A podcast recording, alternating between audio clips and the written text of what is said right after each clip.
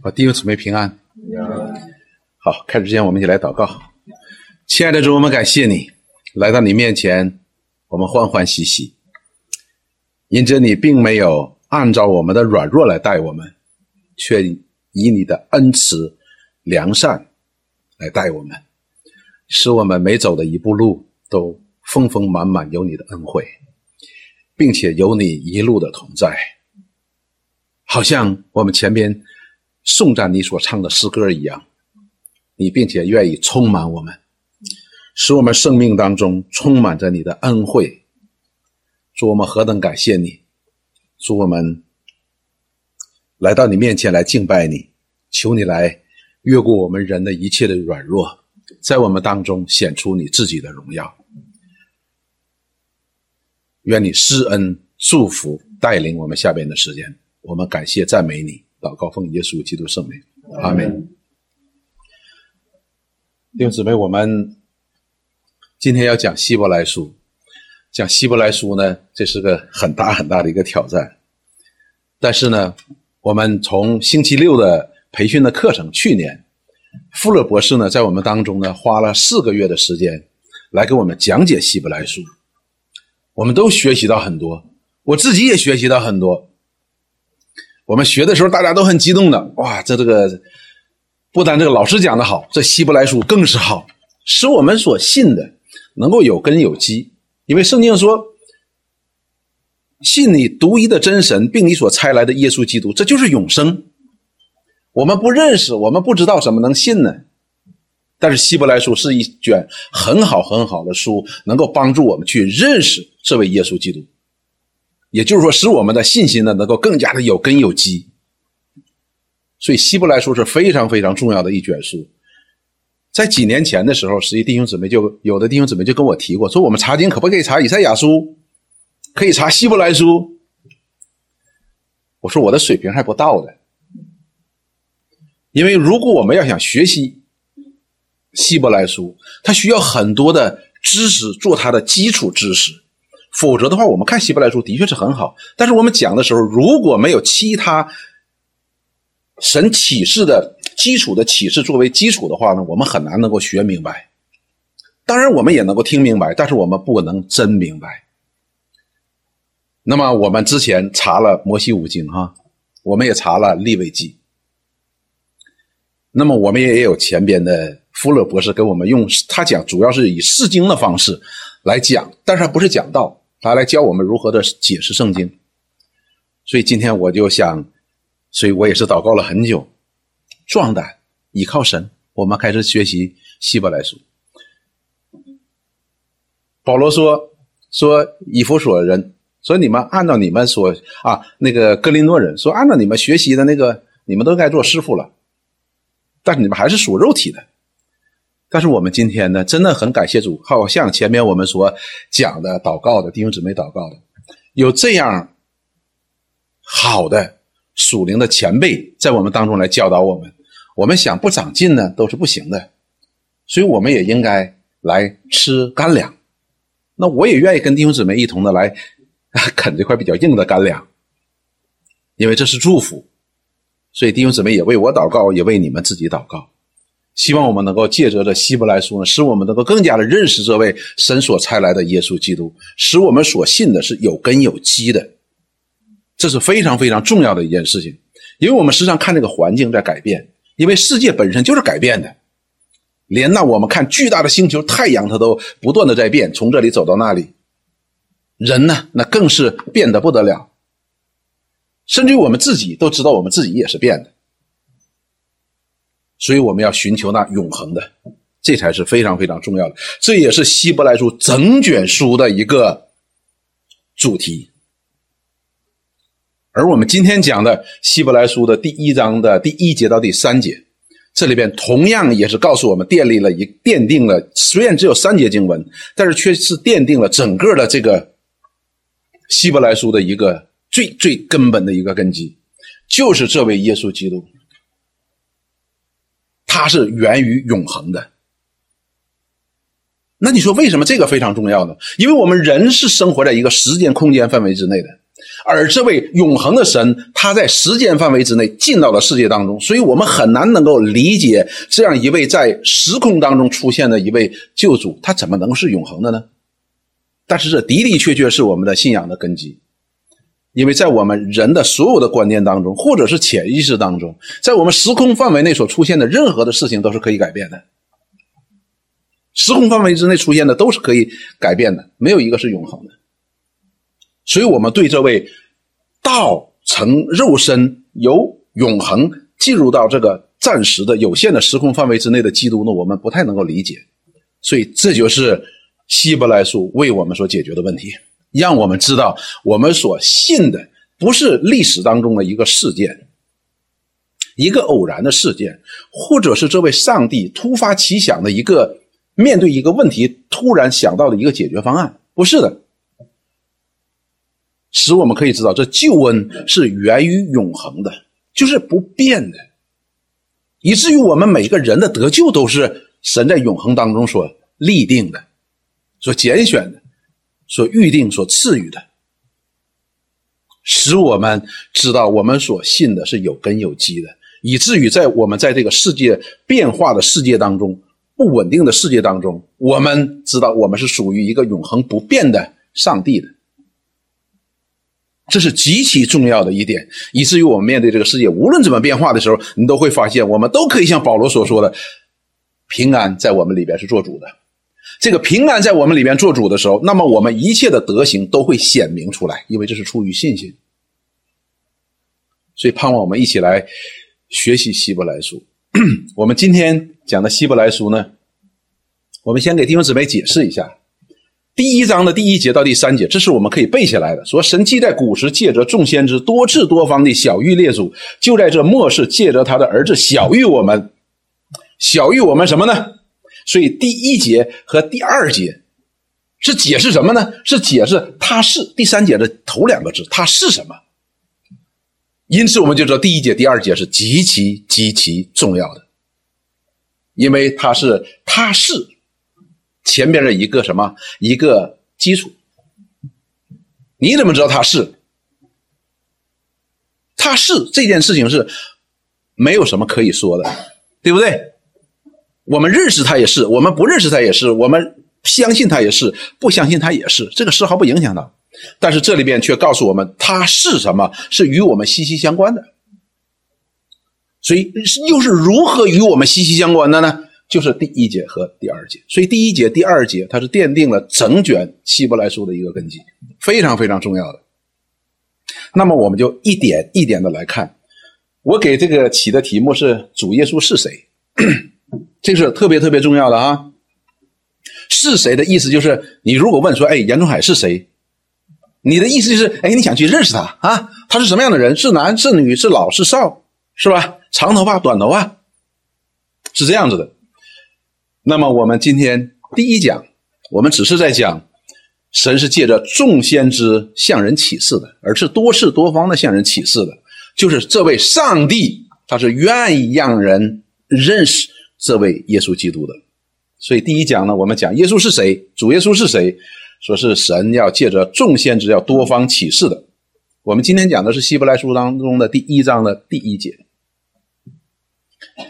希伯来书第一章的第一节这样说：神既既在古时借着众先知多次多方的小谕列祖。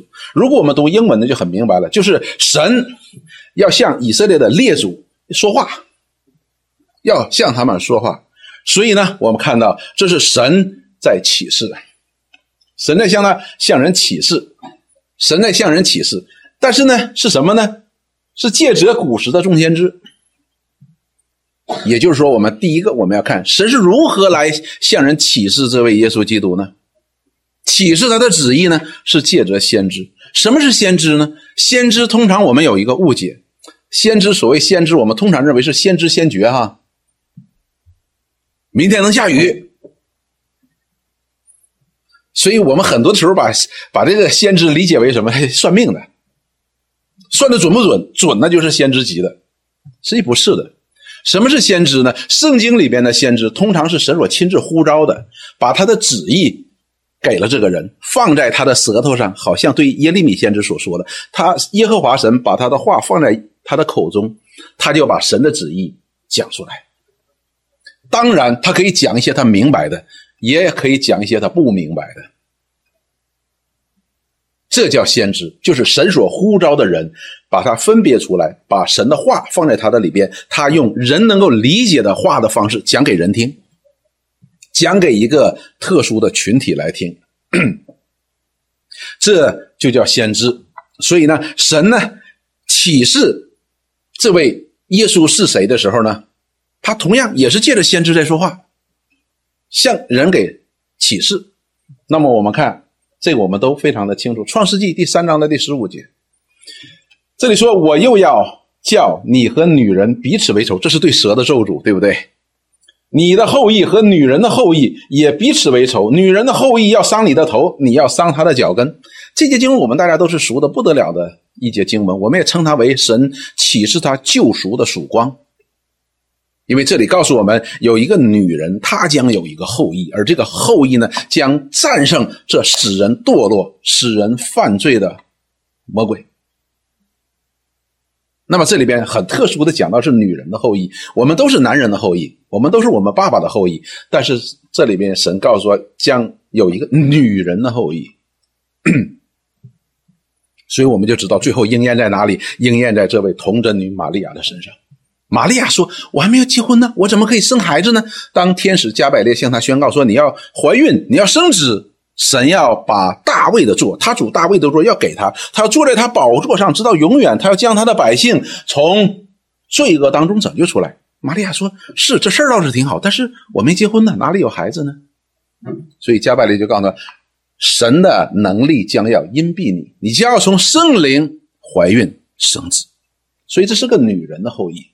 所以他才成为谁？成为神的儿子。他成为神的儿子，和圣经里记载家谱当中说亚当是神的儿子呢，这不是一个概念。这不是一个概念的。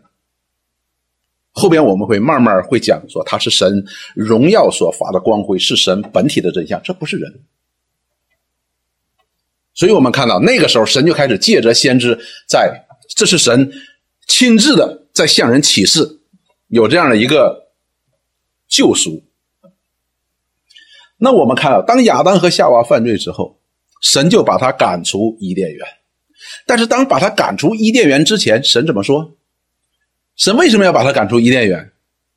我们通常会觉得说，神说：“哎呀，他不能跟我们在一起了，他不听我们的，他不顺服，还犯罪了，把他赶出去吧。”不是这个，而圣经当中所表达出来的是神对亚当和夏娃以及他的后裔们的爱。为什么要把他赶出伊甸园？免得他们吃了生命树的果子，他们就永远活着。也就是说，当神把亚当和夏娃赶出伊甸园的时候，用发火箭的箭和基路伯守住通往生命树的道路的时候，实际上就使人成为的神的得人的得救呢，成为可能。因为人一旦亚当和夏娃吃了生命树的果子，他们就不能得救了，他不能得救了。因为他们就永远活着，所以，但是神并没有说好，你走吧，走吧，你以后爱咋咋地，和我没关系了哈。好像我们这些暴躁的父亲把儿女赶出家门一样。但是上帝不是，上帝在把亚当和夏娃赶出伊甸园的时候，为他们做了一件事情，什么事情呢？亚啊，创世纪三章二十节这样说：亚当给他妻子起名叫夏娃，因为她是众生之母。所以这里并不否认她是什么，是众生之母。二十一节，耶和华神为亚当和他的妻子用皮子做衣服给他们穿。那么我们就知道，亚当和夏娃他们曾经吸呃犯罪之后呢，他们在想做一个裙子的，对不对？他们用什么呢？用无花果树的叶子。但是我们知道他们为什么要为自己做裙子呢？因为他们看到了自己的羞耻。哎呀，没穿衣服。他看见了他们的羞耻，所以他们为什么要用无花果树给自己编一个裙子呢？他就是要遮盖他们因为犯罪所带来的羞耻。能不能遮盖呢？不能。所以神把他这个无花果树的叶子做的裙子移开，给他用皮子做了一个皮衣，来遮盖他们因为犯罪所来的羞耻。所以这里边我马上就可以想到亚伯拉罕献以撒的时候，而耶和华神给他预备了另外一只公山羊。用来献祭的。所以，只有神，只有神，才能够遮盖人的羞耻，而这遮盖的羞耻需要流血。所以，神在逐渐的向人启示这些他的救恩以及他的救法。好，我们接下去再看《创世纪二十二章十六节到第十八节。哎，我们一下进到了亚伯拉罕了。当进到亚伯拉罕的时候呢，十六节说：“耶和华说，你既行了这事儿。”就是指亚伯拉罕献了以撒这件事情，不留下你的儿子，就是你独生的儿子，我便指责自己起誓说。所以神开始跟亚伯拉罕立约，说论福我必赐大福给你。所以我们看到神拣选亚伯拉罕和亚伯拉罕的后裔的目的是什么呢？是要赐福弟兄姊妹，这是一个核心又核心的问题。请问亚伯拉罕顺利的时候，神赐福不赐福他？赐福他。当他遇到难处的时候，神帮助他，赐福不赐福他？赐福他。但是他当他下到埃及，怕人家去抢他太太萨拉的时候，给他改名字，然后被人抢走的时候，神赐福不赐福他？也赐福他。所以神就亲自的出手，是不是？好了，这不行啊，你不能碰他的，就把萨拉给抢回来了，是不是？所以我们看到，神拣选亚伯拉罕和亚伯拉罕的后裔是。目的是赐福他，这与环境是没有关系的。就是你顺境的时候，神也是赐福你的；你不顺境的时候，神也是赐福你的。这是我们今天很难理解的。你说我今天都不顺利了，赐福我们什么呢？神会赐福你。以后我们会慢慢讲。说论子孙，我必叫你的子孙多起来，如同天上的星、海边的沙。你知道，在那个时代呢，能够成为一个大族呢，那是一个很显然的一个祝福的。我们中国人的传统呢，也是这样子的，说门呃人丁兴旺嘛，是吧？是个大族大户，哎呀，门都比别人家的要大了，所以这是一个祝福。那个时代也一样，能够使亚伯拉罕兴起许多的子孙，这是神对他的祝福。因为我们知道，神造人的目的是要使神的形象、荣美的形象能够遍满全地的，所以我们也能够同时明白神拣选亚伯拉罕的目的到底是什么。然后说：“你的子孙必得到仇敌的城门，这也是神对他祝福的一部分，就是他的百姓能够得胜，在他的保护之下。”然后接下来说，并且地上的万国必都因你的后裔得福，因你听从了我的话。首先说什么叫因你听从了我的话，就是亚伯拉罕信神的意思。亚伯拉罕信神，所以他才能够听从了神的一切的话。那么这里说，万国必因你的后裔得福。所以这里边不是仅仅指到亚伯拉罕，你和你的后裔呢？啊，要要你的后裔要得福，而且你的后裔要成地上万国的祝福。所以从这里边，我们又想到了一件事情。今天是哪个姊妹跟我说，在福音班当中呢？有人问说这是种族偏见，说神怎么偏见？呃，特别的喜爱以色列人，实际不是的。当我们看当神拣选亚伯拉罕的时候，就已经告诉了亚伯拉罕要不要蒙福，要蒙福。他蒙福的最大的福是什么？就是他要有一个后裔，这个后裔要能成为地上万国的祝福。不仅仅神拣选以色列要仅仅祝福以色列，而且要借着以色列祝福所有的地上万族。那么我们今天知道以色列人失败了，但是。神应许给亚伯拉罕的那个后裔，要为使万国都蒙福的那个后裔，他并没有失败，是不是？所以呢，我们就知道神在渐进的来，不断的在向人启示。借着什么？借着先知。你说创世纪是哪个先知说的？这是摩西告诉我们的。摩西是先知，摩西是以色列人历史当中一个极其伟大的先知，不是一般伟大的先知。那么接下来我们看《生命记》十八章。十五节到第十六节，同样是神借着这位以色列历史当中最伟大的先知 摩西，传给以色列，向以色列人说话。十八章的十五节说：“耶和华你的神。”哎，这时候不一样了，他是在向以色列人说：“耶和华你的神是你的神，耶和华是神和耶和华是你的神，这是不一个概念的。”所以弟兄姊妹，当我们祷告的时候，说：“耶和华，我们在天上的父，你里边我相信瞬间会被感恩所充满。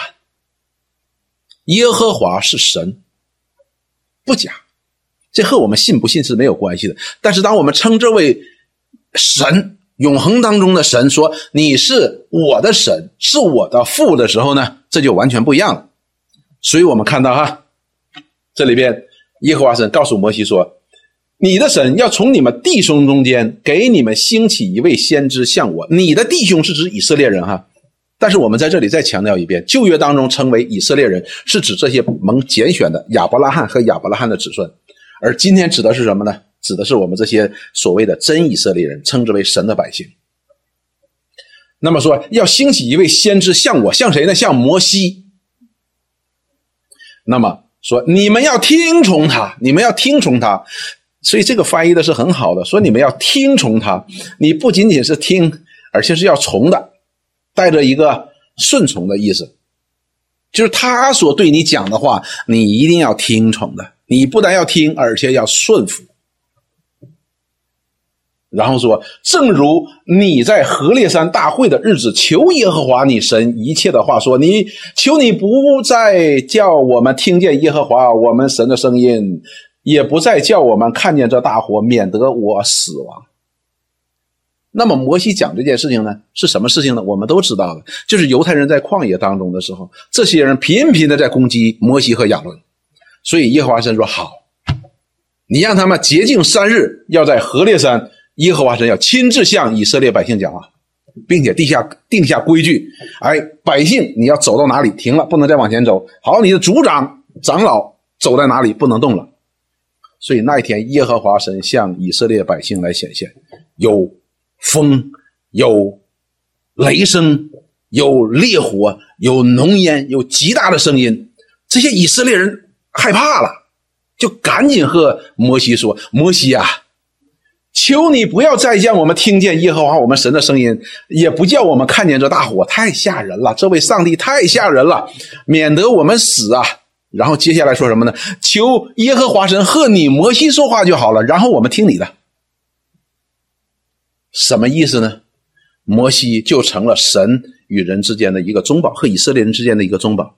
所以后来的时候，神一直都小谕摩西说：“你要如何如何。”所以以色列人顺服谁呢？顺服摩西，因为摩西讲的话都是从神来的。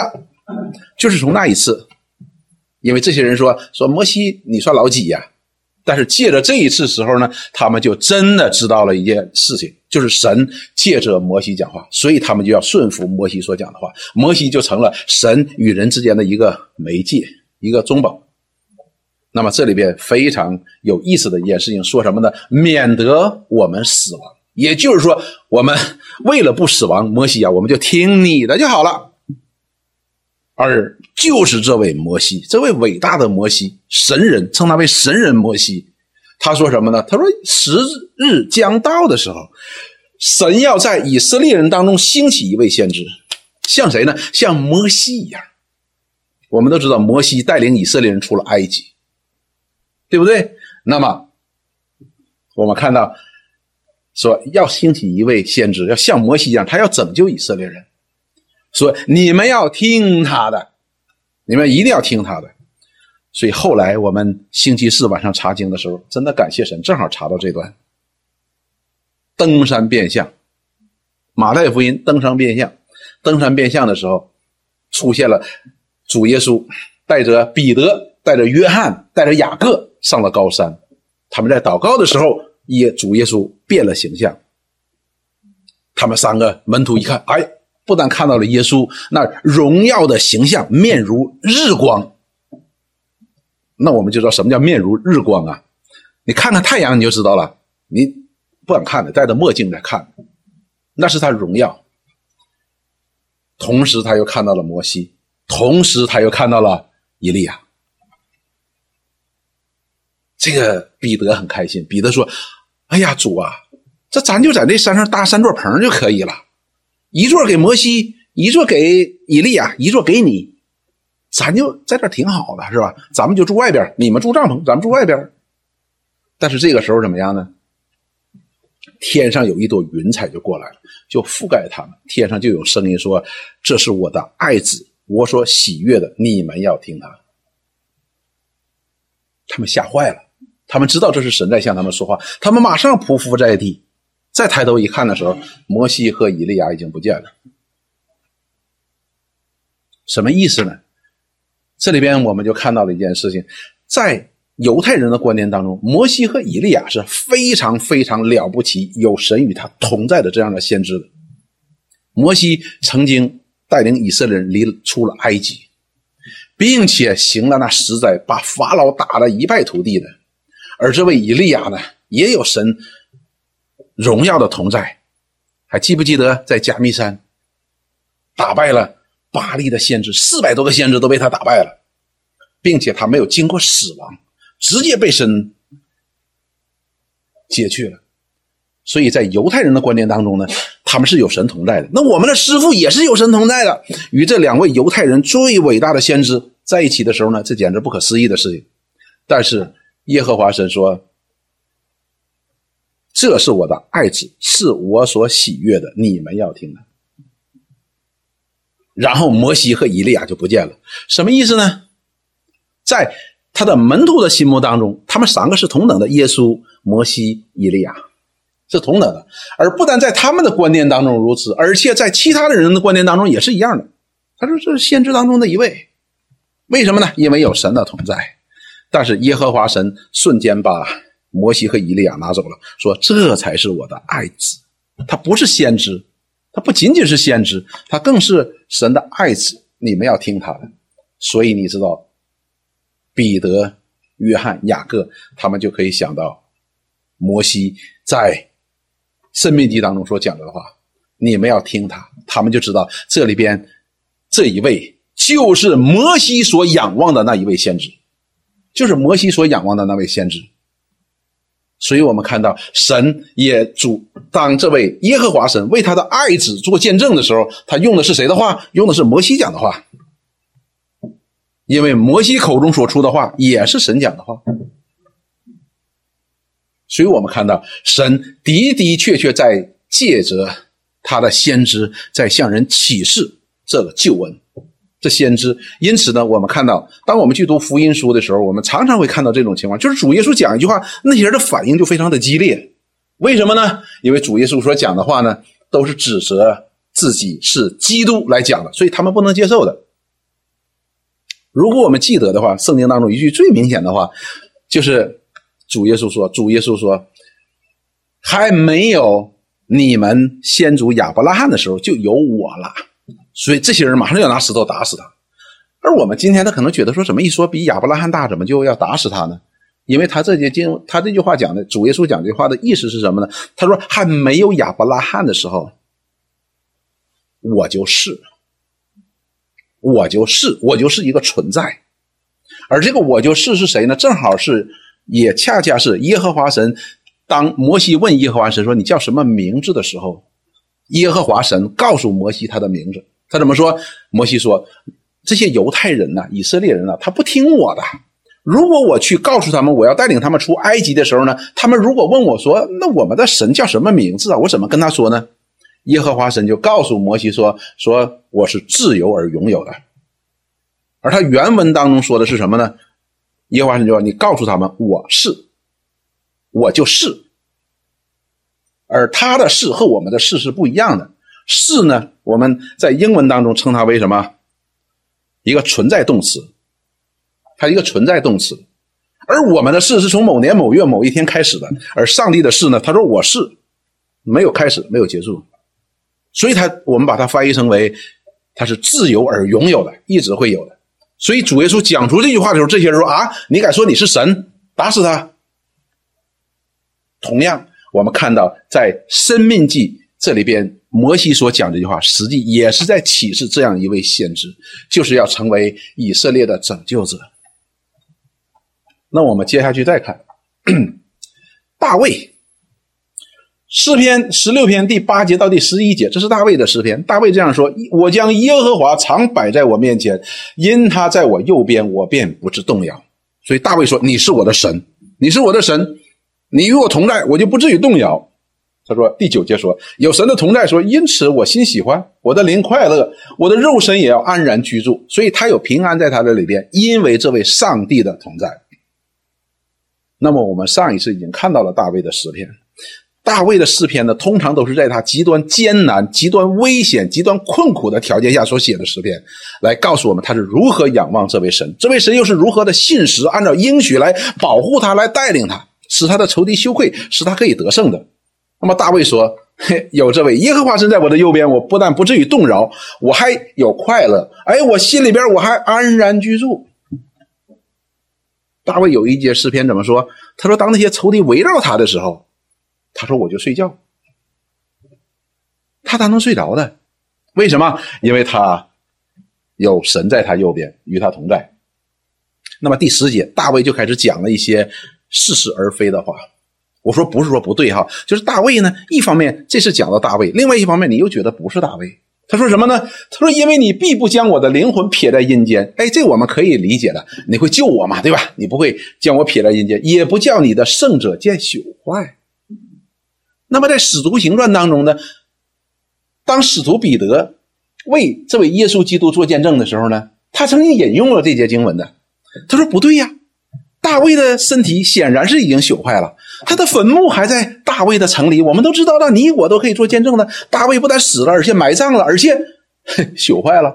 很显然，这句话大卫说的不是他自己，是指着谁呢？是指这位圣者，也是摩西所指的这位先知，就是这位基督。”然后说：“你必将生命的道路指示我，在你面前有满足的喜乐，在你右手中有永远的福乐。”这显然不是在指大卫自己。没错的，大卫作为以色列最伟大的君王，他建立了建立了一个强大的、一个以神为中心的这样一个伟大的国度，使列国都惧怕他。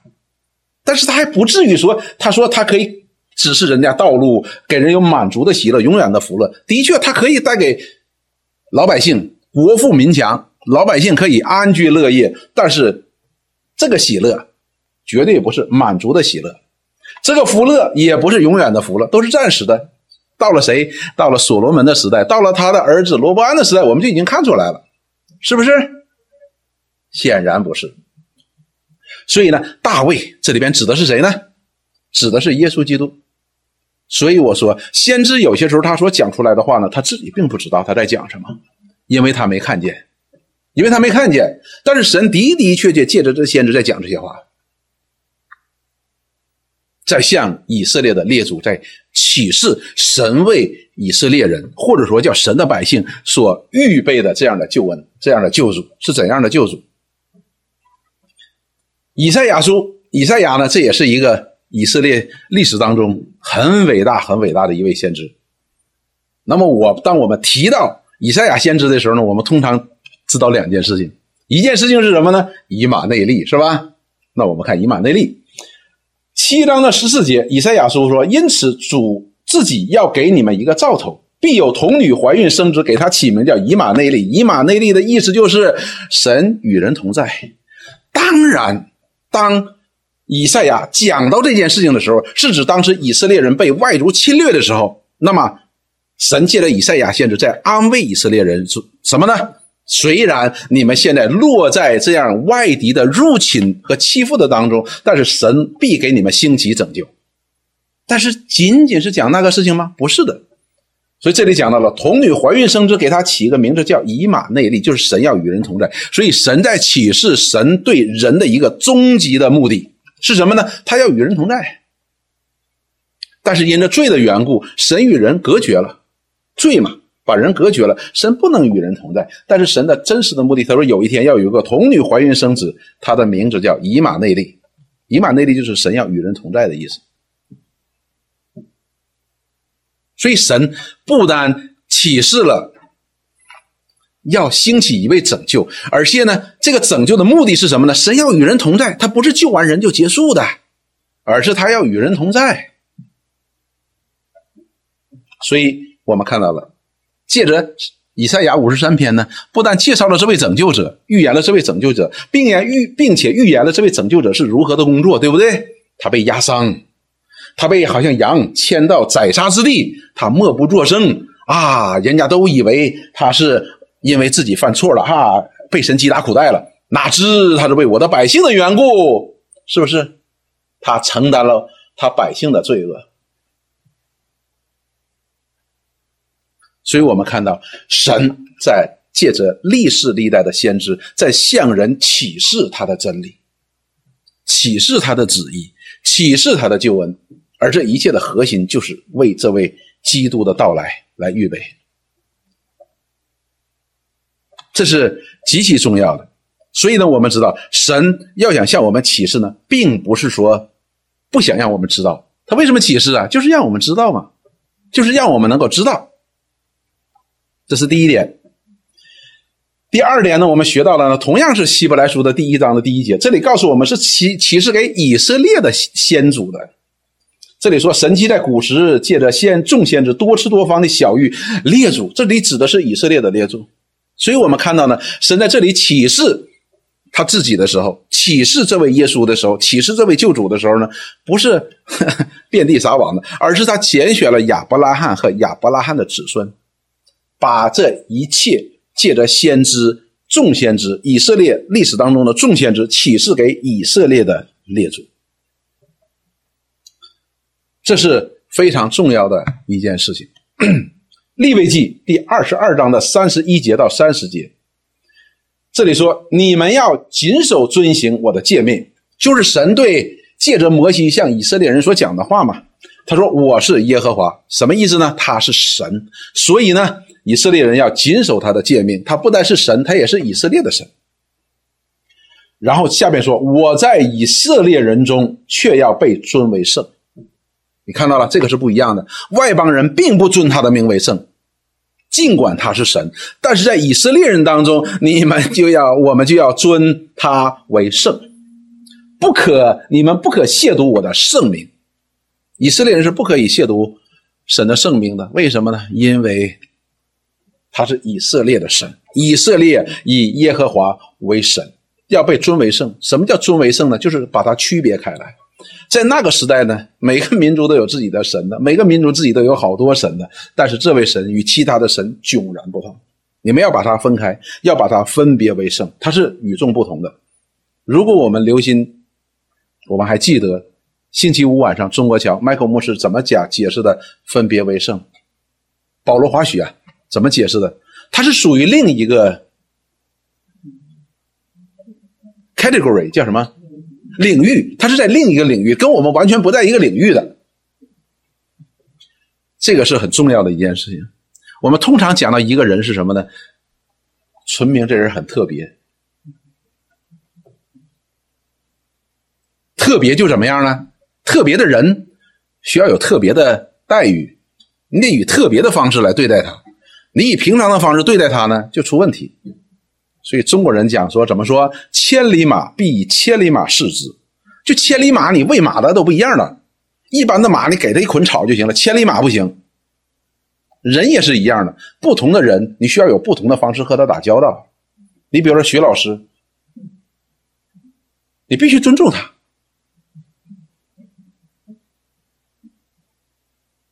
为什么呢？因为他可可以给我们医治疾病。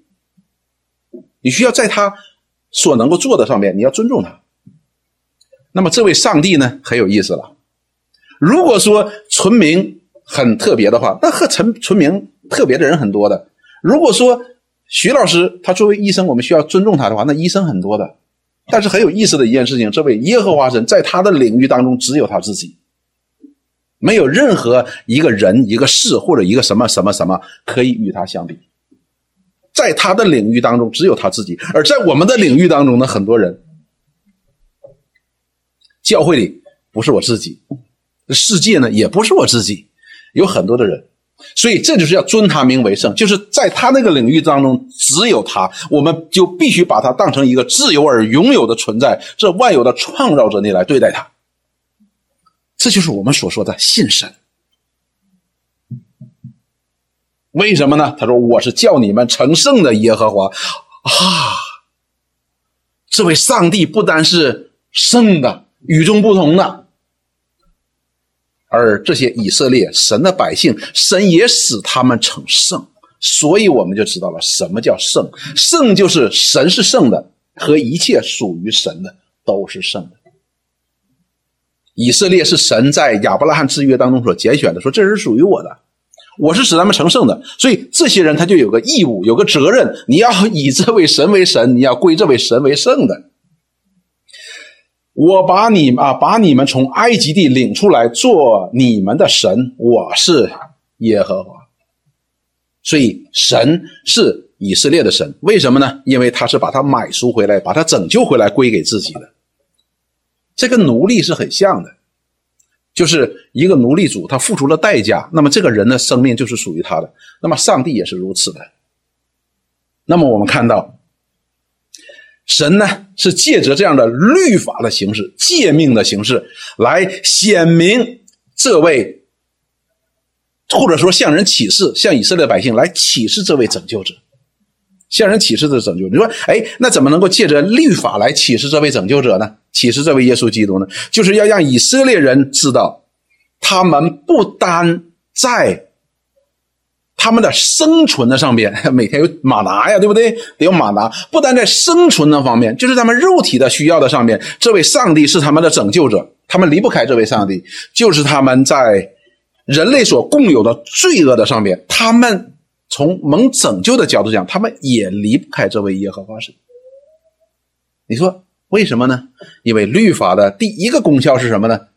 神的诫命一出来的时候呢，就反映出来人的罪了，是不是？诫命一出来的时候，你说：“哎呦，我违背诫命了。”当你想去遵守诫命的时候，你说：“哎呀，我守不来。”所以才有加拉太书当中使徒所告诉我们的：这诫命是指向谁的？指向基督的。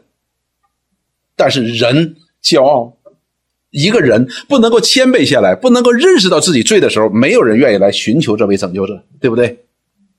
就好像我们之前一样，我们谁能想到我们生来就是要需要蒙拯救的呢？我曾经认识一个人，我给他传福音。这个人呢，非常的成功，特别的成功，极其的成功，在我们这一代人当中是很成功的。他就跟我说：“他说我今天能够成就今天的这个光景呢，那是因为我有本事，我有能力。只有你们这些没啥本事的才去找上帝的。以色列人呢，相反有一种观念：我们是神的百姓，我们是亚伯拉罕的子孙，我们需要什么拯救？”但是神也以诫命的方式要告诉他们，虽然他们不承认，但是依然这诫命的功效显在他们的身上。我们从出埃及记，我们从民数记看得太清楚了。这些以色列人，他们虽然为耶和华神所拣选的，但是他们依然常常惹动耶和华神的愤怒，以至于耶和华神怎么说：“摩西，我不去了，你自己带他们去吧，我派个使者跟你们去吧。”摩西说：“为啥？为啥你不去呀？你不带领我们出埃及啊，进到迦南地吗？应许之地吗？”耶和华神说：“这些悖逆的、悖逆的百姓啊，在这旷野当中，真的不知道他们还会做出什么出格的事。他们，我他说，耶和华神说，他我就不知道哪一次他们做出格事的时候，我忍不住怒气，我瞬间就灭了他们，所以我不去了。看到了？所以，即便是这些以色列人，神所拣选的百姓，耶和华神也向他们在启示，即便是你们为。”蒙拣选之民，你们依然也需要拯救，在罪的上面也需要拯救。所以神呢，没有向所有的人来启示这样的救恩，而是小玉给了以色列的列祖。为什么呢？这是神与亚伯拉罕所立约所说的，你的后裔，也就是说，这位拯救是从谁出来呢？是从亚伯拉罕的后裔，是大卫的子孙才出来的。虽然是从以色列。当中出来的，从亚伯拉罕的后裔、大卫的子孙出来的，但是却是成为地上所有人的拯救者，这样的拯救的。所以我们看到，如果我们能够想起来我们一起查的立位记的时候，哎，讲到希伯来书，不能够忘记这个立位记哈。当摩西和亚伦，他们可不可以随随便便进到神的会会幕里边去？不可以。以色列人不能随便进的，摩西也不能进，谁都不能随便进的。人自从我们的先祖犯罪之后，没有人可以靠近神的，没有人可以靠近神的。但是，神主动的给摩西和亚伦制定了什么献祭的制度，让他们献祭。然后呢，摩西和亚伦到第八章、第九章的时候，摩西和亚伦就按照耶和华神的命令。献了赎罪祭，献了燔祭，献了感恩祭，献了平安祭。亚伯拉啊，不是亚伯拉罕，摩西和亚伦就进到会幕里边去了。哇，进到会幕里边去了。当亚摩西和亚伦进到会幕里边去的时候，耶和华的荣光就罩住了会幕。什么意思？摩西和亚伦来到了上帝面前。你说糟糕，来到上帝的面前的人只有一个结局，就是死啊。但是没事功夫，摩西和亚伦出来了。带着满面的荣光，带着祝福就出来了。什么意思呢？没死。为什么没死？他们能够来到神面前，就是因为他们听了耶和华神的诫命，吩做了耶和华神吩咐他们所做的一切。也就是说，人能够来到耶和华神的面前，哪怕是以色列人，都是神。主动的为人所预备的这样一条道路，你才可以来的，不是一般人都可以来的。即使是神的选民，也无法来到上帝的面前。所以我们就知道了，神拣选以色列的百姓，目的是要祝福他们，赐福给他们。尽管他们悖逆，神依然给他开了一条道路，他们依然可以来到上帝的面前，并不是所有的人必须是那大祭司才可以的。所以我们看到。这位上帝，他不单是愿愿意启示他自己的，借着先先知来启示自己，而是启示给谁呢？而是启示给了以色列的列列祖。而启示给以色列的列祖，并不是一种种族歧视，而是要借着以色列人成为地上万族的一个祝福的。同样是《生命记》的第四章第五节到第六节。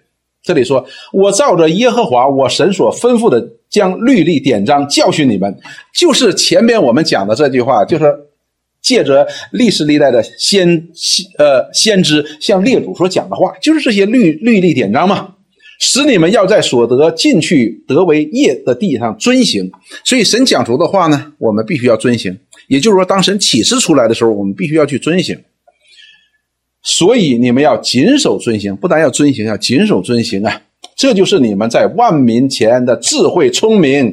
他们听见这一切的律例，必说：这大国的人真是有智慧、有聪明啊！也就是说，因为有神，因为有神的律例典章，因为这些百姓对神的话语的遵行，他和别人是不同的，和其他的民族是不一样的。这个民族是有什么？有智慧、有聪明的。那么这里我们也知道什么叫智慧，什么叫聪明。在神的眼里，认识神就是智慧，认识人就是聪明。不认识神，所有的聪明，所有的智慧呢，那都不是真智慧，是不是？我们今天在这个世界当中，我们觉得说赚得全世界，这就是最大的智慧了，对吧？但是主耶稣怎么说？你赔上性命，你说这什么智慧呀？你赚上全世界了，却赔上了性命，你这个。这属于愚蠢那一类的，并不属于智慧那一类的。所以我们看到了耶和华神小玉给他们的列祖这些律例典，让他们也从列国当中分别出来。有个牧师讲的一句话，我非常的赞同。他讲到说，我们今天就是被神分别为圣的。如果我们和这个世界认同了，那我们去如何的来影响这个世界呢？因为你和这个世界一样了嘛，所以神当他拣选这些人以色列人的时候，把他的律例典章、他的启示给这些以色列百姓的以他的列祖的时候，就是希望能够这一个民族能够与列祖分别出来，让人可以看到他们是有神的，并且他们是属于神的，与这个世界是不一样的。这个民族是有盼望的，这个民族是有拯救的，这个民族是有依靠的。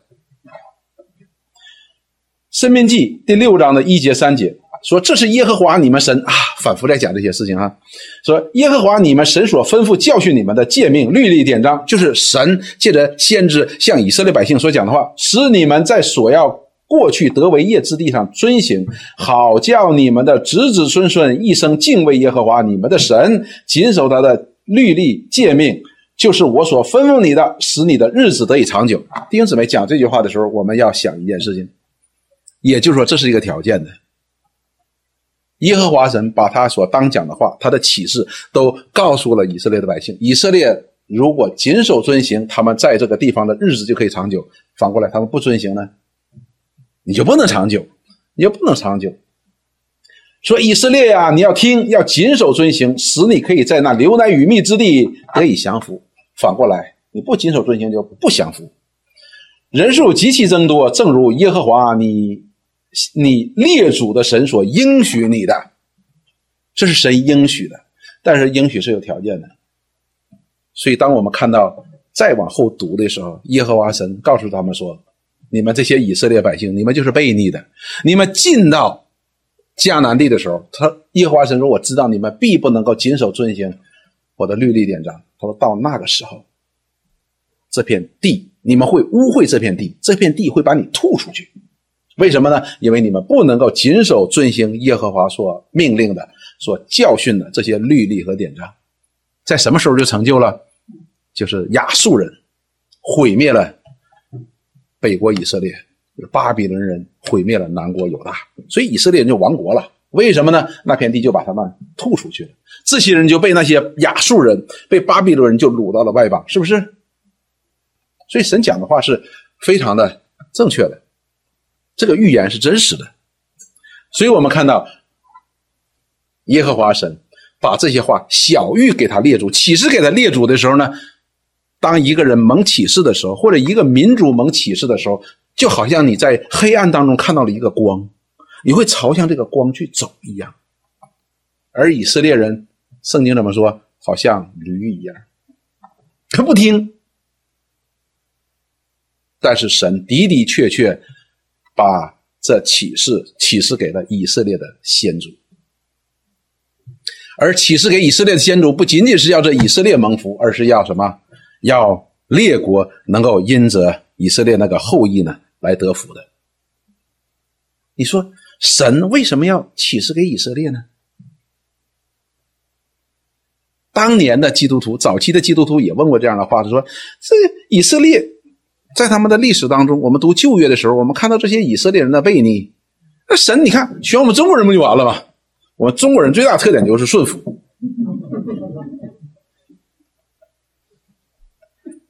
我们看罗马书这么说，那时候也有人问这话，保罗呢，神就借着保罗回答这样的话。罗马书三章一节到四节说：“这样说来，犹太人有什么长处呢？割礼有什么益处呢？”说，你看这犹太人哈，他有什么长处呢？你说割礼，割礼表明说我是亚伯拉罕的子孙，所以有啥益处啊？还不如我们呢，是吧？你们在在旷野常常发发怨言，得罪耶和华神，耶和华神的怒气常常在他们的身上，他们有什么益处呢？为什么给他呢？保罗这样回答说：凡事大有好处。说这事有好处的，大有好处。第一是神的圣言交托他们，神把这些启示给他们了。他说：“那些启示我们岂不更好？”保罗就这样说：“说即便有不信的，又有何妨呢？难道他们的不信就废掉神的信了吗？”哎，我们人的考虑就是这样：你启示给他不信，你还不如启示我们，我们信。无形当中，我们觉得我们比以色列人好，但是在神的眼里，我们都是罪人。如果启示给我们的，我们一样，我们可能还不如以色列人。但是呢？保罗，神借着保罗在这里边是神借着保罗在讲话，他是在神的视角上边，他说什么呢？人的悖逆都是一样的，但是人的悖逆能不能改变废掉神的信呢？这里讲的是神的信哈，就是你能不能因为你不信神的预言，那么神的这些启示、这些预言就成就不了呢？肯定不能。因此我们就知道，神启示给谁都是一样的，但是神偏偏就启示给以色列人。所以，当给启示给以色列的列祖的时候，以色列列的列祖就牛了，他们觉得自己很了不起，对不对？所以，耶和华神在生命记当中就借着摩西告诉以色列人说：“你们是怎么成为选民呢？不是因为你们是个大国，不是你们聪明有智慧，相反，你们是个小国，啊，你们聪明也不如人，这完全出于神对以色列的爱。”出于他的拣选，当我们想到这个问题的时候，通常我们会做一个比较，就是我们比他强嘛，选我肯定比选他强，但是在神的眼里都是罪人，选谁都是一样的。所以我们就知道，当神向人启示的时候，就已经让我们看见一件事情：这一切都是出于神的恩典。启示给以色列的列祖，这也是完全出于恩典，并不是他优于别的国家什么的。然后呢，保罗在这里说，断乎不能，人的悖逆是不能够使废掉神的信，神的旨意都会成就的。然后接下来说，不如说，神是真实的，人是虚谎的。啊，这就道出了核心。这里边人是虚谎的，不只是以色列人虚谎的，我们也虚谎的，谁都是虚谎的。如经上所说，你责备人的时候显为公义，被人议论的时候可以得胜。什么意思呢？就是说，神的公义无论启示给谁，都能够显明人的罪，都能够显明人的义。人什么叫人议论的时候？人要显明自己的义的时候，他就要争论嘛。但是呢，无论我们怎么争论，说哎呀，你要启示给我们，肯定比以色列人强。但是神永远得胜，人都是失败的。所以我们看到呢，神的的确确是启示给了以色列人。给启示给了以色列的列祖，所以在这一点上，我们不要有任何的一种民族优越感，或者有一种民族的什么那叫什么偏，叫什么偏见，都是一样的。那么在后续的那些使徒们的书信当中呢，就讲的就非常的清楚，无论是犹太人，无论是希利尼人，无论是化外人，所有的人都在神的震怒之下，都是罪人。好，我们知道，除去这些民族的偏见，我们知道神的确是把他的启示给了以色列的列祖，而且是什么？这我们不要讲，大有好处。如果神谁都不拣选呢，这启示谁都来不了。但是神就拣选了，哎，就这个小民族，就以色列，我就拣选他，借着他把圣言传下来。这圣言是什么？就是神借着历世历代以色列的先知小于给列祖所启示的这位拯救者。好，接下来我们看还是第一章。这里说，神在古时，神既在古时借着众先知多次多方的小谕给列祖，告诉启示给列祖了，而且是什么呢？多次多方的。哎呀，这个概念就很大了。所以呢，我们知道现在呢讲到说这个启示呢是多次多方的，多次呢，那我们都知道借着历代的列祖，当我们去拿出那个以色列的那个先知的谱，那个。谱系的时候，或者我们读圣经的时候，哎呦，神这里边有这么多位先知，有这么多位先知在向他们讲话，我们会觉得说，哇，这个简直太太不得了了。我们会想说，如果我们，哎呀，中国的历史当中有这么多的先知，那你说我们今天得强大到什么何等地步呢？不一定的，因为我们看到了神虽然差派了这些先知，许多的先知多次的向他们讲，而且反复不断的讲。我们知道以赛亚先知，还有戴伊里先知，这些都是三朝老臣，他们服侍了好多的以色列的王。你想想，他得向他们讲了多少的话呢？一遍一遍的讲，不单是很多的先知讲，一个先知又讲了很多次，所以是多次的讲给这些以色列人听，向这些以色列人来启示他的旨意。呼召以色列人能够回转，转向这位神为人所预备的救恩。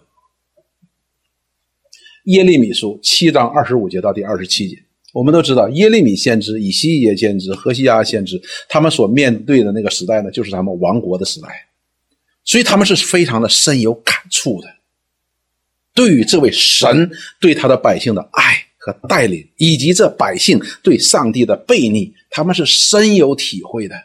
我们看耶利米先知，这位被称为流泪的先知，在第七章二十五节到第二十七节，他这样说：不是他说，是耶和华神借着他说。自从你们列祖出埃及的那日，直到今日，我差遣我的仆人众先知到你们那里去，每日从早晨起来就差遣他们。所以耶和华神他是非常的愿意向他的百姓来启示他的旨意，来带领他的百姓，因为他的百姓正在走向一条什么危险的道路。耶和华神要把他们从危险的道路当中能够挽回。所以他说：“这里耶和华是说，每早晨就差派众先知向你们讲话。”二十六节说什么？你们却不听从。所以这里边让我们告诉，不是神不向人启示，而是人不愿意听从。以色列人不愿意听从。而且神呢，这里边告诉我，差遣我的仆人众先知到你们那里去，而且每早晨一早的就去的。什么叫一早就向你们表明了呢？就是你们没有什么机会。我们突然早上起来，如果说十点来了，说那九点之前、十点之前犯罪了，那先知没来吗？没早晨，还 没来得及犯罪的，神就把先知已经差派过来了。好了，第二十六节说：你们却不听从，不侧耳而听，竟应着镜像行恶，比你们的列祖更甚。所以这些人，他们虽然神多次的向他们借着先知向他们启示，他们不听。他们不像他们的列祖。二十七节说：“你要将这一切的话告诉他们，他们却不听从；呼唤他们，他们却不答应。因此，这回轮到谁了？轮到耶利米了。说耶利米啊，你去，他们肯定也不听。所以，当这些人要去，呃呃，耶利米要向以色列当时的百姓诉说耶和华神旨意的时候，那些人怎么说？这个人真讨厌，这个耶利米讲话真难听，怎么办呢？天天跟我们面前嘚啵嘚嘚啵嘚。”就是算了吧，杀了吧，是不是？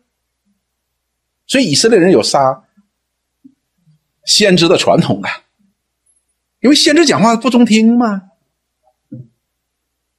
因为神的话出来的时候，就显明了他们的罪恶，显明他们离弃了耶和华神，他们并没有以这位亚伯拉罕的神、以撒的神、雅各的神为自己的神。所以我们看到耶和华神在。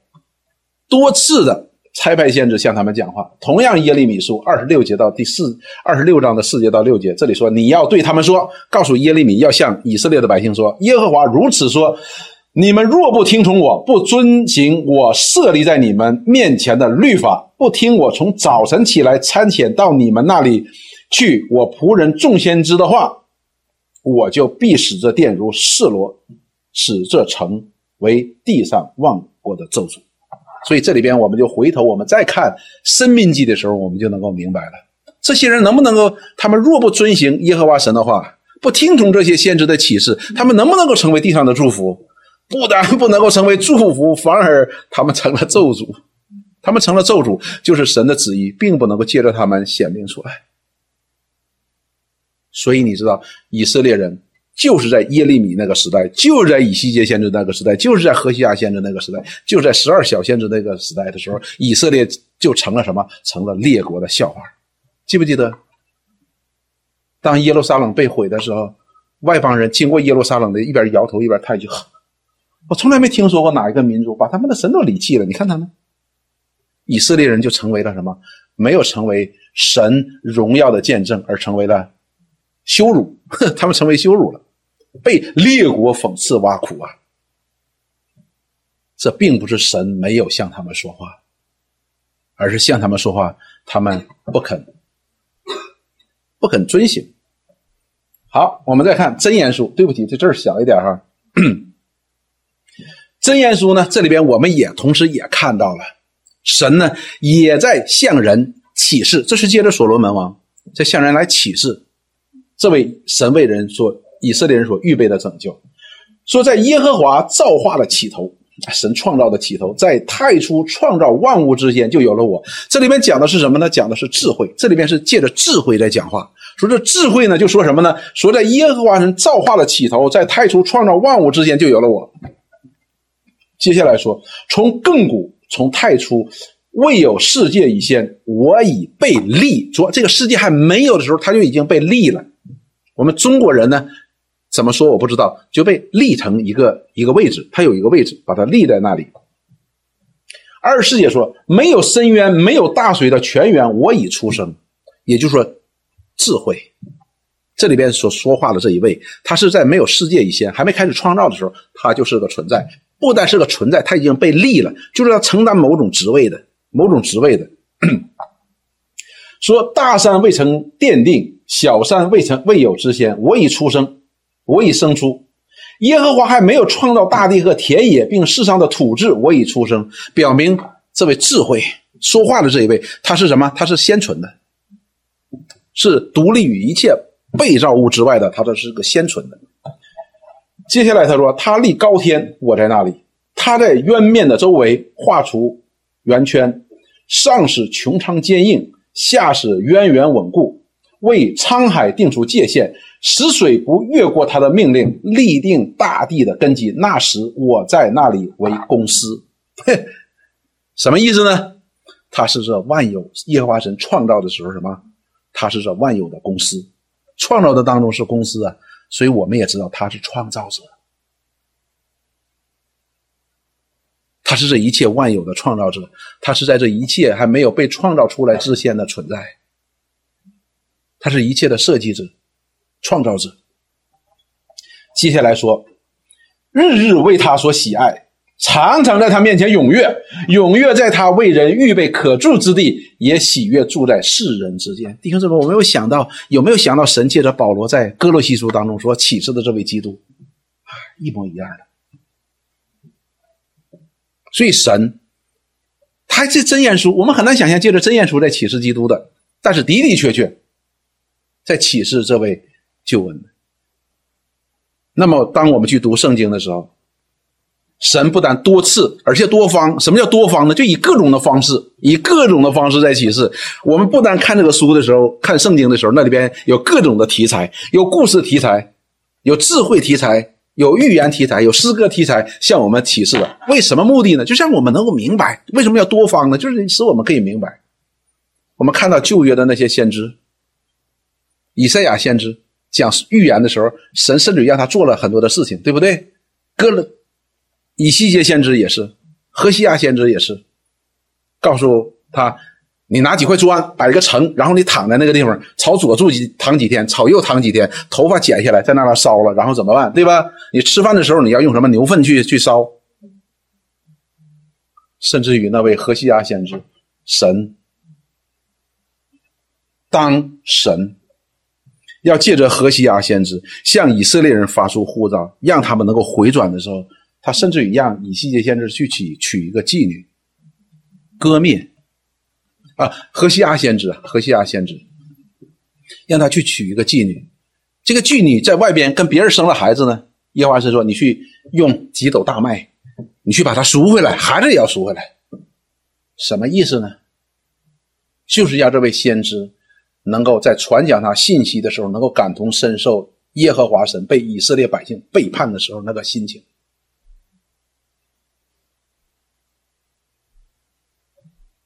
所以我们看河西阿书的时候，那真是字字血，声声泪呀，显出了这位耶和华神对他的百姓的无尽的恩典。哪里有这样的神？这就是我们的神。他为了能够使我们能够明白，他也多方的在能够。以各种的方式使我们可以明白，还记不记得主耶稣跟他的门徒讲过一句话？他说：“我对你们讲地上的事你们都不明白，讲天上的事你岂能明白呢？”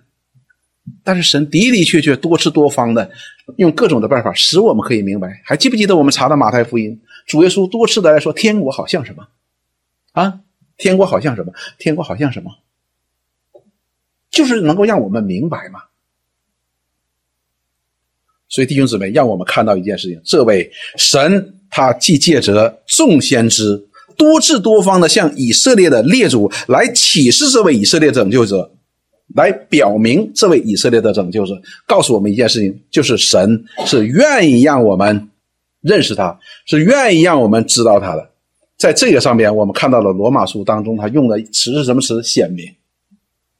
所以神愿意显明出来，显明出来给我们看。他不是愿意藏着掖着的，而是愿意显明出来。显明出来的意思就是希望我们能够认识，希望我们能够明白，这是特别特别重要的。那他要显明出来的是什么呢？显明出来是什么呢？两件事情。一件事情告诉我们说，显明这位拯救者不是一位一个偶然的事件。显明的意思就是他已经有了，只是到了一个时间，他拿出来给你看。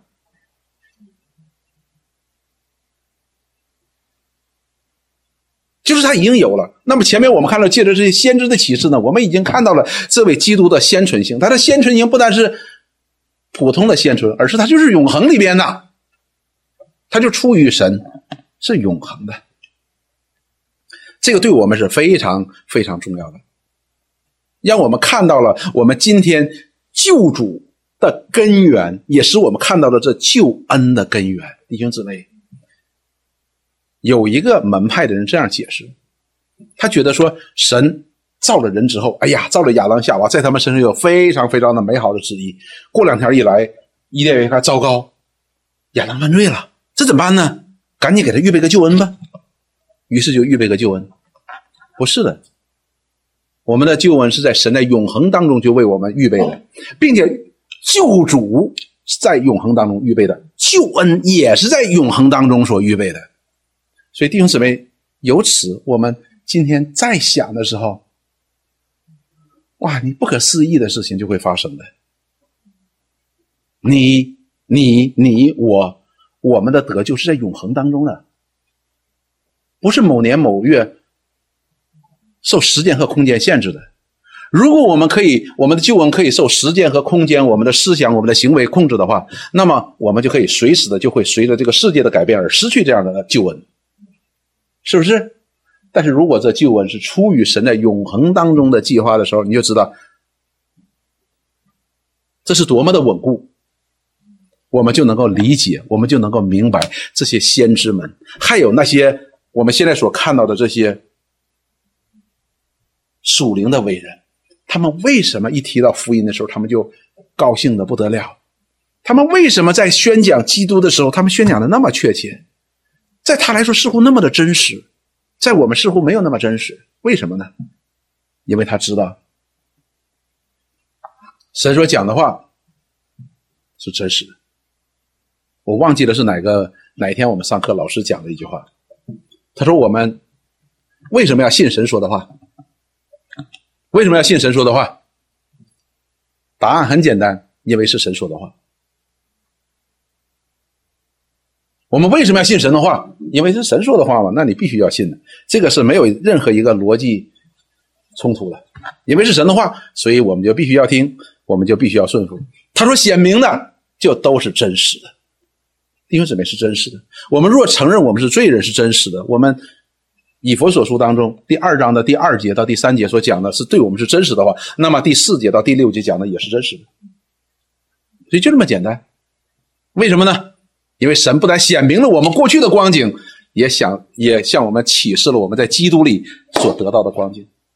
为什么？这一切都是在永恒当中为我们所预备的。以佛所书，我们要快一点了。第一章的第一节到第三节，这里说：“愿颂赞归于我们主耶稣基督的父神，他在基督里曾赐给我们天样天上各样的福气。这是在基督里所赐的福气啊。那么我们由此也想到了神在亚伯拉罕之约当中是要赐福亚伯拉罕和亚伯拉罕后裔的这样的应许。第四节说：就如神从创立世界以前，在基督里拣选了我们；创立世界以前，就在基督里拣选了我们。你说拣选了在。”怎么拣选呢？当前面我们看到神的借着先知所讲的预言的时候，的确是这样想的。拣选了我们，使我们在他面前成为圣洁，无有瑕疵。当神讲到以色列人的时候，带他们出埃及的时候，是不是使他们成圣？是的。所以神也同样在基督的里边使我们成圣，无有瑕疵。又因爱我们的，又因爱我们，就按着自己。的意志所喜悦的预定，我们借着耶稣基督的儿子的名分，所以这一切都是出于神的，不是出于我们的，不是我们的努力啊，不是我们的想法啊，不是我们突然悟出来明白一个道理，这一切都是出于神，而且他喜悦这样做。所以前面我们讲到了，是这位上帝的良善。当他跟亚伯拉罕立约的时候，他是要祝福人的；当他造亚当和夏娃的时候，他也是给他祝福的，他并不是恨他的。然后接下来说第六节，使他荣耀的恩典得到称赞，这恩典是他在爱子里所赐给我们的。所以弟兄姊妹，神为我们预备，然后在基督里边显明给我们看。什么时候预备的？在创立世界以先。我们想到我们太爷爷的时候，我们已经很困难了，我们就很难想到创立世界以先。但是这就是上帝，这就是上帝爱我们的大爱，怜悯我们的丰富。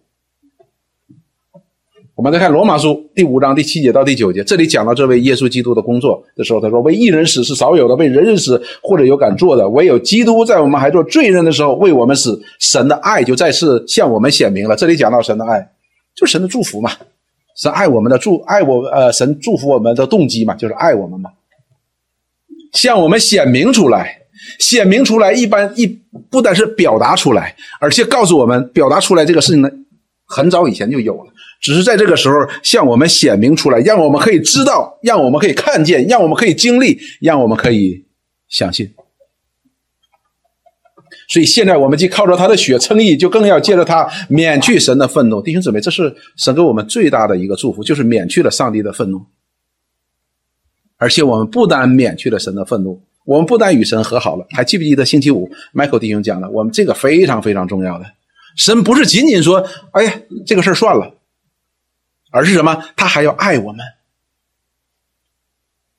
这个不简单的。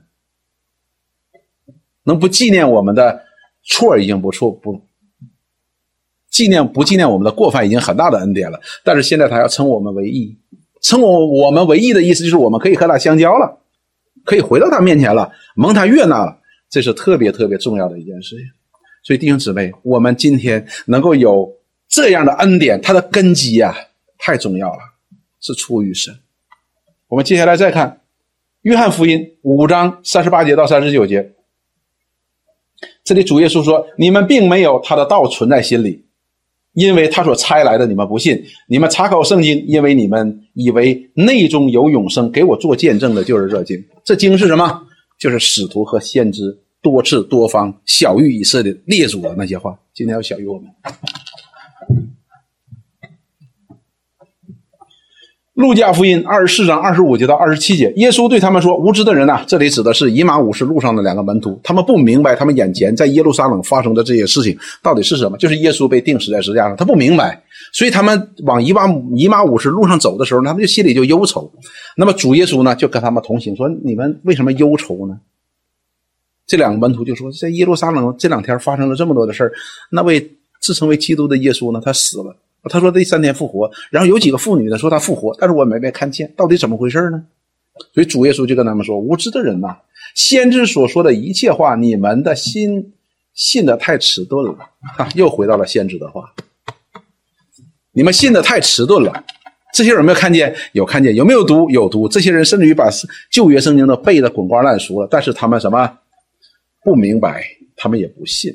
二十六节说：“如果你们要相信的话，你们就知道基督这样受害又进入他的荣耀，岂不是应当的吗？”于是从摩西和众先知起，凡经上所指责自己的话，都给他们讲解明白了。于是他们的眼睛就被打开了，他们就认出他是耶稣。弟兄姊妹，我们今天也是如此。神既选择要借着历史以呃历史历代的这些众先知，多次多方的将他的旨意。将这救恩启示给以色列列祖，也是启示给我们的，我们就应该去什么？去认识、去明白、去相信，这是特别重要的。彼得前书一章三节到五节。这里告诉我们说：“愿颂赞归于我们主耶稣基督的父神，他曾照自己的大怜悯，借着耶稣从死里复活，重生了我们，叫我们有活泼的盼望。也就是说，我们之前是没有盼望的，但是现在我们有盼望，而且是活泼的，是因为什么呢？是因为耶稣基督从死里复活。因为所有的人都在神的咒诅之下，你吃的日子必定死。当亚当和夏娃吃了那个果子之后，被赶出伊甸园的时候，所有的人就都死了。我们都在亚当里死了。你说我没死啊？我现在活得挺好啊。但是我们是与神隔绝的，我们所等待的就是审判的那一刻的来临，然后进入永远的刑罚当中。但是呢，借着耶稣基督的复活，我们有个活泼的盼盼望。什么叫活泼的盼望？不是死的盼望，是活泼的，是在我们里边是活的。哇，你看有些小朋友，他的里边很有能量的，就到处跑跑跑跑。你看这孩子太活泼了，就这个意思。所以这个盼望呢，一直在我们里边蹦啊蹦啊蹦啊，我们脸上就会表达出来喜乐，我们心里都会带来平安。接下来他说，可以得着不能朽坏、不能玷污、不能衰残，为你们存留在天上的基业。所以神。让我们看到神给我们的奖赏也是在天上的。他的救恩来源于永恒，那么为他所要拯救的这他的百姓呢，也预备了这样的产业呢，也是永恒的。是什么？这里说不能朽坏，不能玷污，不能衰残的，这是和地上的产业所对应的。地上的产业是都是能够朽坏的，都是能玷污的，都能衰残的。所以我们结婚的时候喜欢买钻戒，为什么呢？喜欢这个爱情能够长天长日久。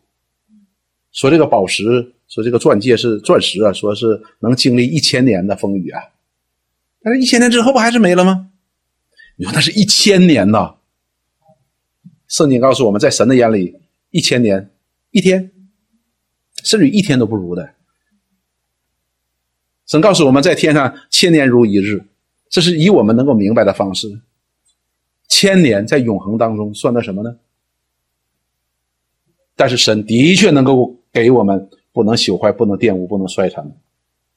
接下来说，你们这因信蒙神能力保守的人呐，谁就是我们呢？必能得着所预备到末世要显现的救恩。你说为什么？因为这是神在创立世界以前就为我们所预备的。所要赐给我们的，在基督里说显明的。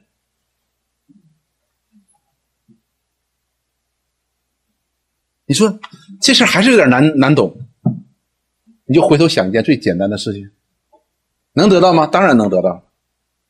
他是神，这是他的旨意，所以我归结来归结去，又回到了信心的上边。你信不信？那么我们与我们今天的讲的就是。很好了，怎么说？这是神借着历史历代的众先知小玉以色列列祖的，多次多方小玉给他们证明给他们看的，启示给他们的证明给他看的。所以下一个星期呢，我们就看这真实的先知们多次多方小玉以色列列祖所启示的这位以色列的拯救者来了，他亲自跟我们说。你会说：“哎呀，那就好了。”但是我告诉你，以色列人还是不信。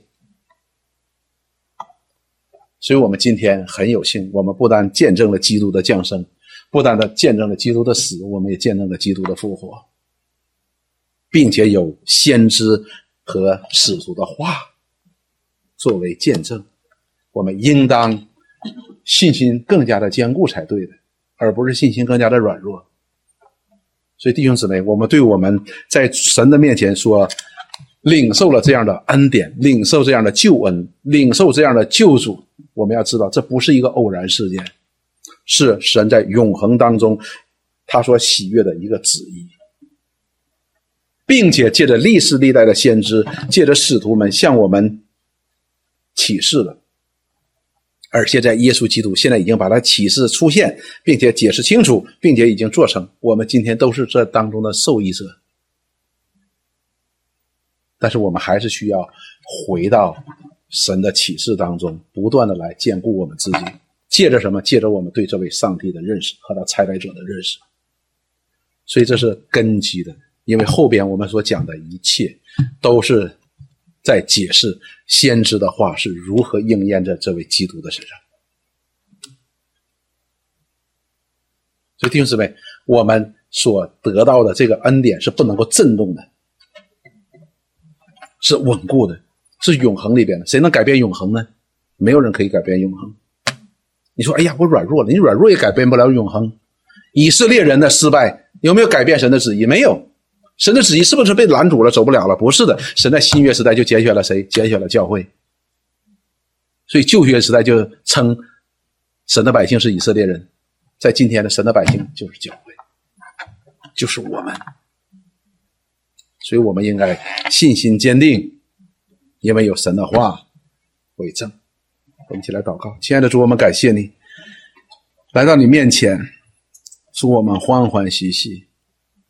你的话就是我们的安慰，你的话就是我们信心的根基。你是神，你从亘古到永远，你是神。你在永恒当中预定拣选了我们。在你为我们所预备的救恩上有份，能够借着你为我们所预备的救主，就是你的爱子成为你的百姓，我们可以不致灭亡，我们可相反可以得永生，在你的荣耀当中来与你同在，除去了与你隔绝的一切的拦阻和咒诅，使我们可以回到你面前。何等大的恩典！这一切都出于你绝对的主权和荣耀的大爱。我们感谢赞美你，将荣耀归给你。愿你使你这样的荣耀，借着你儿子所显明的救恩，能够藏在我们的生命当中显明出来。因为这世界每天都在变，每天都在走向堕落和灭亡。求你。每天都更新我们，使我们的信心、我们的爱心能够增长。我们感谢赞美你，祷告奉耶稣基督圣名，阿门。